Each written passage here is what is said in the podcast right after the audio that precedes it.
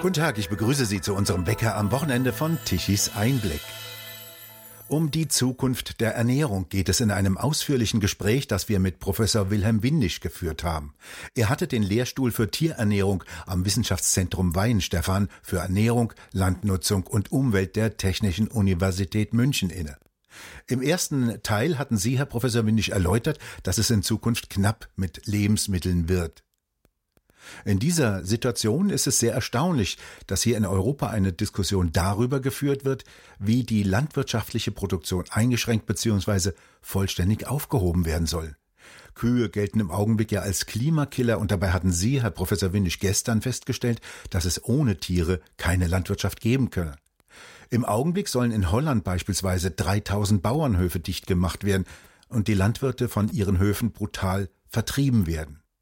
Herr Windisch, wie schätzen Sie denn diese Diskussion in der Aussicht ein, dass die Lebensmittel künftig knapper werden? Man muss schon anerkennen, dass diese äh, großen Mengen an, an, an Fleisch, Eiern und an Milch mit diesen günstigen Preisen, die wir, die wir halt Gott sei Dank heutzutage haben, dass die natürlich Umweltprobleme machen.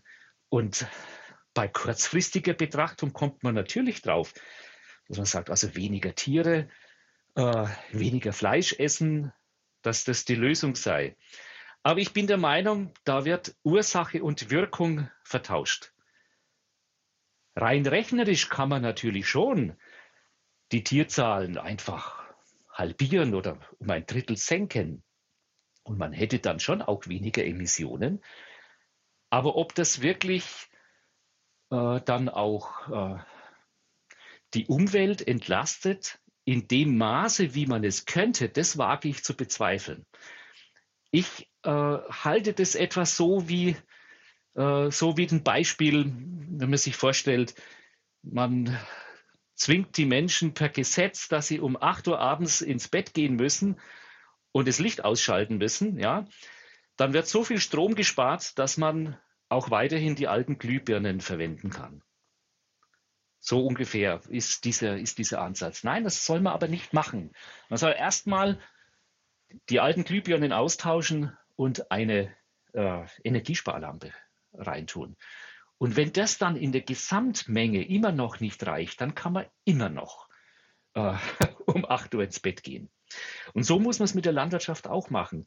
Diese Veränderungen, die müssen von der Landwirtschaft ausgehen. Wenn sie äh, sich daran orientieren, dass sie nur diese nicht essbare Biomasse umsetzen, die sowieso anfällt, die bei der Maximierung der veganen Erzeugung von veganer Nahrung ohnehin da ist. Wenn Sie nur diese Menge an die Nutztiere verfüttern, dann kommen Sie auf eine Tierzahl, die in etwa dieser angestrebten Größenordnung entspricht. Und es würde auch bedeuten, dass Sie wahrscheinlich nur halb so viel Eiweiß tierischer Herkunft aufnehmen wie bisher. Ja? Aber sie machen es von der Landwirtschaft aus. Ja? Also Ursache und Wirkung soll man hier nicht vertauschen. Und auch die, die Reaktionen wären unterschiedlich. Ist eigentlich ganz klar, wenn Sie nur die nicht essbare Biomasse verwenden, dann geht insbesondere die Fütterung von Geflügel runter weil Geflügel braucht die konzentrierteste Nahrung, also eine Nahrung, die der menschlichen Nahrung am nächsten ist. Geflügel ist sozusagen der stärkste Nahrungskonkurrent, ja. Es ist zwar der beste Verwerter, wenn man einen Überschuss an Getreide hat, aber es ist der ärgste Nahrungskonkurrent, wenn man einen Mangel an Getreide hat. Und das ist die Situation, in der wir gehen, in der wir jetzt äh, hingehen. Rinder dagegen sind Wiederkäuer und die können mit dieser nicht essbaren Biomasse am besten umgehen. Deshalb wird der Rückgang von Rindfleisch und Milch nur schwach ausgeprägt sein. Also wir würden in Deutschland vielleicht gerade mal ein Drittel verlieren und es ist erstaunlich wenig. Es geht ja darum, dass die Menschen alle satt werden und richtig ernährt werden. Ja, jetzt könnte man äh, natürlich sagen, ja, warum machen wir nicht äh, gleich völlige vegane Landwirtschaft? Ich habe Ihnen ja schon gesagt, ne, wenn wir diese nicht essbare Biomasse äh, mit den vier Kilo, je Kilo essbarer, je Kilo veganer Nahrung, wenn wir die an Nutztiere verfüttern dann bekommen wir ungefähr die gleichen Mengen an Nahrungseiweiß und etwa 50 bis 100 Prozent von den Kilokalorien nochmal zusätzlich raus. Zu den, zur veganen Nahrung obendrein. Und wenn Sie das jetzt nicht an Nutztiere verfüttern würden, dann wären die Umweltwirkungen ja im Grunde genommen die gleichen. Beim Verrotten wird ja das gleiche, werden ja die gleichen Emissionen freigesetzt, aber sie hätten nur halb so viel Nahrung. Jetzt müsste die vegane Landwirtschaft auf der Ackerfläche die doppelte Menge ernten, die doppelte Menge an veganer Nahrung ernten und das ist schlichtweg unmöglich. Sie brauchen also mehr Fläche und sie müssen mehr düngen. Und das erhöht den sozusagen den Ressourcenaufwand und die Emissionen pro Kilokalorie erzeugter Nahrung, insgesamt erzeugter Nahrung und pro Gramm insgesamt erzeugten Eiweißes. Ja, und das haben also auch viele, äh, viele äh, viele Publikationen gezeigt, ne, dass das Minimum, das Minimum der Erzeugung von Nahrung aus, auf einer begrenzten Fläche, dass das in einer Synergie zwischen Pflanzenbau und Tierhaltung liegt. Also die richtige Mischung macht's. Weder die intensive Tierproduktion, wie wir es heute machen, die ist in der Tat umweltbelastend. Sie macht halt billige Nahrungsmittel, das will der Konsument, aber sie hat negative Folgen auf die Umwelt. Ja, aber auch die rein vegane Landwirtschaft, die hätte auch negative Folgen auf die Umwelt, ja, sondern es, wir brauchen die richtige Mischung, die richtige Balance. Und die richtige Balance finden wir, indem wir Nahrungskonkurrenz in der Haltung von Nutztieren vermeiden. Das ist der Schlüssel, ja. Kommen wir zum Schluss noch mal auf den Begriff Fleisch aus der Retorte. Das geistert ja auch jedes Jahr immer wieder aufs Neue herum. Fleisch soll aus dem Labor kommen, aus der Petrischale. Die Konzepte tauchen immer wieder verschiedentlich auf. Was halten Sie denn davon? Fleisch aus der Retorte, Kunstfleisch, Cellular Meat und wie es genannt wird oder Cellular Agriculture, da gibt es also sehr viele Konzepte und ähm, die werden teilweise schon sehr mit, ähm, mit Marketingmitteln beworben. Also das ist etwas so, dass man sagt, wir Fleisch, das ist etwas archaisches, steinzeitliches. Ja, wir haben doch ganz moderne Methoden. Ja, so wie ähm, und, und heutzutage hat jeder ein Handy und kein Mensch erinnert sich mehr an eine Telefonzelle. Also das Beispiel mit der Telefonzelle wird ja tatsächlich von vielen äh, Protagonisten also wortwörtlich benutzt, ja, dass man sagt, das wird so und so vergessen in Zukunft. Da sage ich dazu, nein, so wird es definitiv nicht sein. Was ist es denn? Also Fleisch aus der Retorte, das geht mit Muskelzellen. Sie können aber auch Hefezellen nehmen, denen Sie ein, ein, ein, ein Gen für, für, für, für Milcheiweiß eingepflanzt haben oder wie auch immer. Es ist ganz egal. Es sind trotzdem Nutztiere. Es sind einzellige Nutztiere. Und einzellige Nutztiere müssen Sie in einem Stall halten. Ja? Dieser Stall äh, ist halt dann ein ganz äh, ausgefeiltes Labor, ja, mit einem Brutschrank, in dem Sie ähm, indem sie äh, Temperaturen halten müssen, Gasaustausch machen müssen, indem sie für absolute Sterilität äh, sorgen müssen. Das kostet unglaublich viel Energie. Also sie müssen den ganzen Stoffwechsel nachmachen. Sie müssen äh, Herz-Kreislauf nachmachen, sie müssen Gasaustausch, sie müssen die, die, das Immunsystem nachmachen. Wenn man alles zusammenzählt, dann kommen sie ungefähr auf die Effizienz eines Masthähnchens. Warum soll das anders sein? Der entscheidende Punkt ist aber, dass sie Nutztiere füttern müssen. Ja? Ohne Futter keine Leistung. Und sie müssen immer mehr füttern, als, dies, äh, als sie ernten können, als sie an Eiweiß zum Beispiel ernten können. Das ist grundsätzlich so, denn es sind lebende Systeme. Ja, und was füttert man einer Zellkultur? Und das ist etwas, was immer verschwiegen wird. Sie füttern höchstwertigste Nährstoffe. Glucose, Aminosäuren, also all die Stoffe, die bei uns, beim Menschen im Blut rumschwimmen, nachdem wir die Nahrung, unsere Nahrung verdaut haben. Das ist nichts anderes als parenterale Ernährung. Das ist die höchstwertige menschliche Nahrung, die wir uns überhaupt vorstellen können. Das ist das Futter für diese Zellkulturen. Und woraus äh, macht man das? Man macht das aus bereits existierender veganer Nahrung. Also die Aminosäuren, aus denen dann die Zellkultur Eiweiß macht, die machen sie zum Beispiel aus Sojaproteinisolat.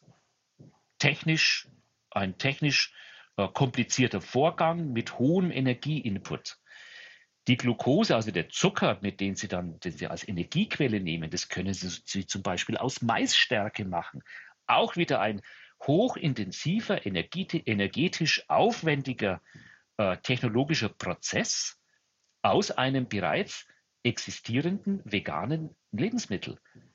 Also Sie nehmen vegane Nahrung her, müssen Sie es erstmal äh, mit hohem Aufwand verdauen. Sie machen ja nichts anderes als Sie simulieren Verdauung. Das verdaute Material füttern Sie unter Verlust an die Zellkultur und dann ernten Sie. Das ist eine Vernichtungsmaschine für vegane Nahrung. Es ist der ärgste Nahrungskonkurrent, den Sie sich vorstellen können. Also das ist im Sinne einer Verwertung von Biomasse und von Nahrung äh, eigentlich nicht, äh, nicht tragbar. Es gibt nur eine Situation, bei der diese Zellkultur, diese ganze äh, Geschichte interessant wäre. Das wäre die Situation, wenn Sie Stroh und Gras an eine Zellkultur füttern könnten. Und davon, davon sind wir also technisch meilenweit davon entfernt. Gibt kein System, das, das, das, das kann, aber es gibt biologische Systeme, die das können.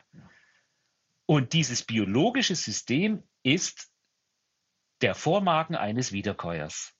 Da sind Mikroorganismen drin, einzellige kleine Nutztiere, die füttert die Kuh mit Stroh und Gras, die transformieren das und dann frisst die Kuh deren Produkte und macht daraus Milch und Fleisch. So einfach ist es. Wir haben die Zellkultur im Grunde genommen schon. Dann wird ja immer häufiger in den Raum geworfen, Insekten. Insekten sollen wir essen. Aber doch auch Kakerlaken müssen kacken. Was ist denn davon zu halten? Also die, die, auch die Insekten sind Nutztiere.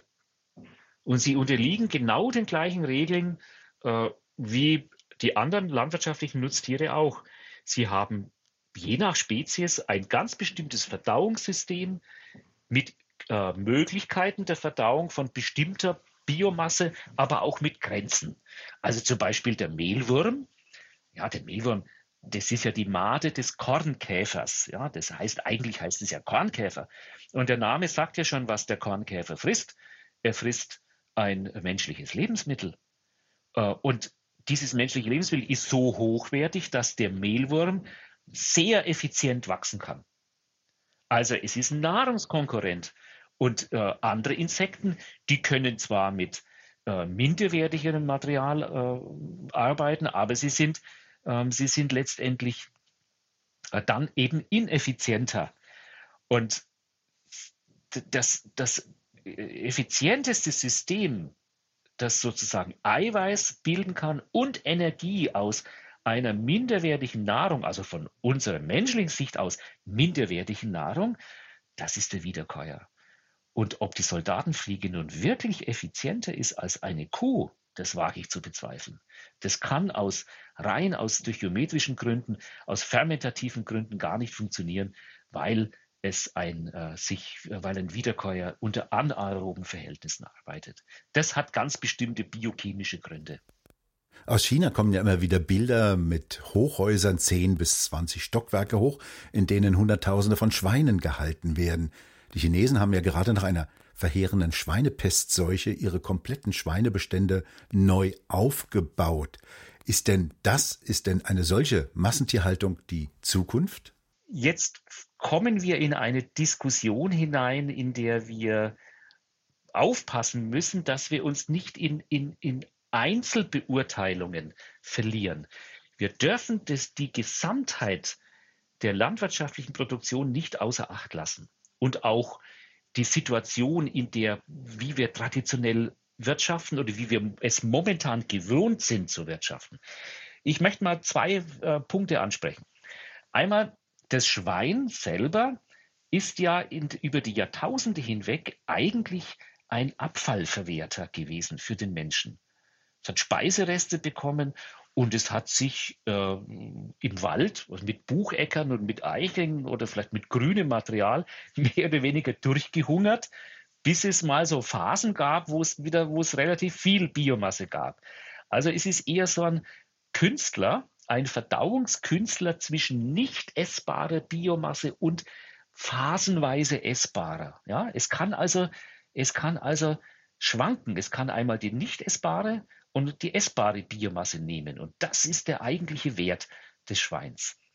Das Schwein wächst mit so einem Futter, also mit Eicheln und mit Bucheckern, wächst natürlich nicht besonders schnell und mit äh, Speiseresten.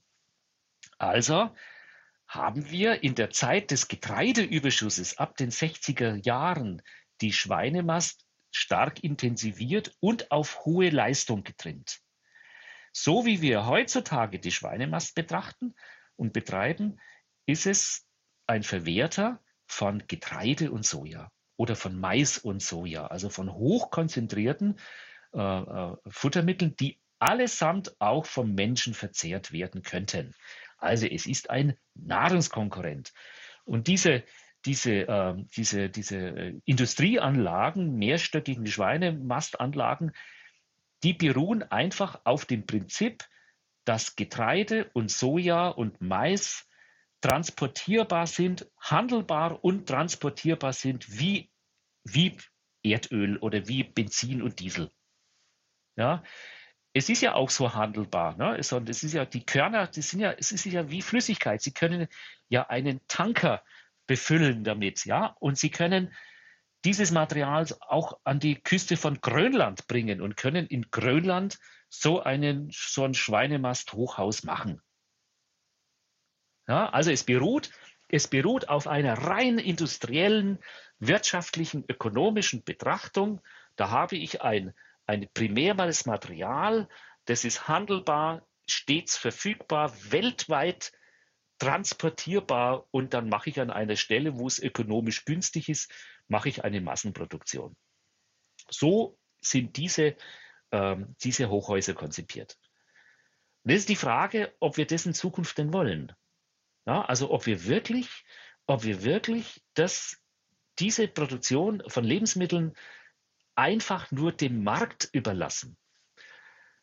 Wir werden so und so Schwierigkeiten kriegen, dass die Futtermittel, diese handelbaren Futtermittel einfach teurer werden. Wir sind jetzt schon in einer Zeit der Verknappung. Ja, und dann werden diese, äh, diese Produktionsanlagen ja so und so immer fragwürdiger. Und wir müssen uns überlegen, ob wir denn äh, das aus unserer Sicht für unsere Umwelt denn mit allen Folgen, ob wir das so haben wollen. Das widerspricht im Grunde genommen dem Prinzip der Kreislaufwirtschaft. Ja? Und jetzt ist, ist meine persönliche Überzeugung. Meine persönliche Überzeugung ist, dass der Markt die Kreislaufwirtschaft niemals fördern würde.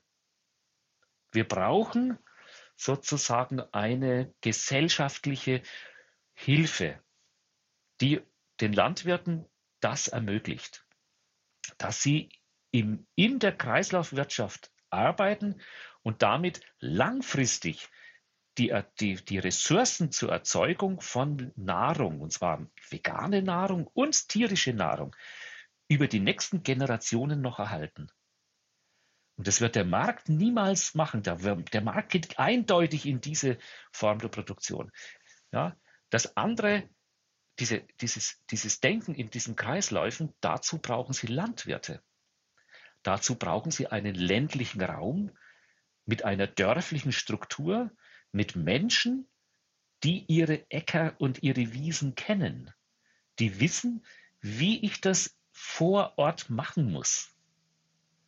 Ja, und das ist eine, eine, es ist eine andere Struktur und diese Struktur, diese Denke, die haben wir noch in Deutschland, auch wenn es nur noch eineinhalb Prozent der Bevölkerung sind, die da noch arbeiten in diesem Bereich. Ne? Aber dieses, diese wenigen Landwirte, die wir heutzutage noch haben, die tatsächlich noch Landwirte sind im ländlichen Raum, die drohen gerade zu verschwinden. Wir haben ein massives Bauernsterben. So, und wenn das passiert, und das wird auch durch, durch diese Diskussionen und durch diese Vorwürfe, die man den, den Landwirten hier gegenüberbringt, natürlich stark, noch stark gefördert. Wenn das passiert, dann kommt die wirkliche Massentierhaltung die vom Markt bestimmt wird und dann ist es vorbei mit der Kreislaufwirtschaft. Dann ist aber auch vorbei mit Umweltschutz. Herr Professor Windisch, haben Sie vielen Dank für das ausführliche und sehr informative Gespräch. Und bei Ihnen bedanken wir uns fürs Zuhören. Schön wäre es, wenn Sie uns weiterempfehlen. Weitere aktuelle Nachrichten lesen Sie regelmäßig auf der Webseite tichiseinblick.de und wir hören uns morgen wieder, wenn Sie mögen.